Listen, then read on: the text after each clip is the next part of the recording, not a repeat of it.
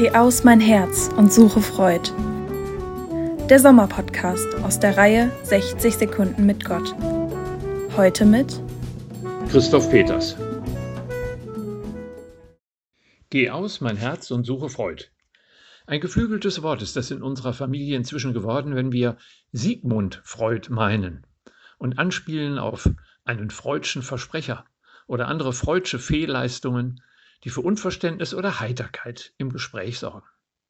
Es ist das große Verdienst dieses Vaters der Psychologie, sich mit dem Unterbewussten und Unbewussten zu beschäftigen, auch wenn manches seiner Werke uns heute etwas einseitig vorkommen mag.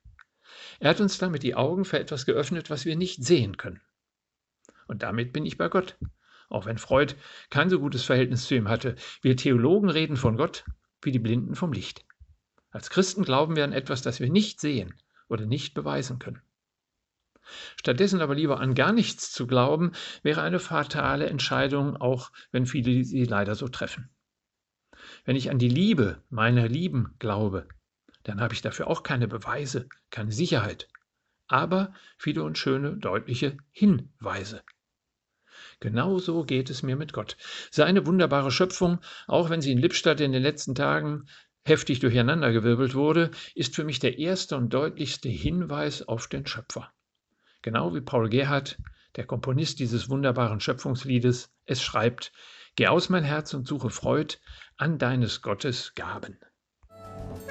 Heute hörten Sie Gedanken von Christoph Peters.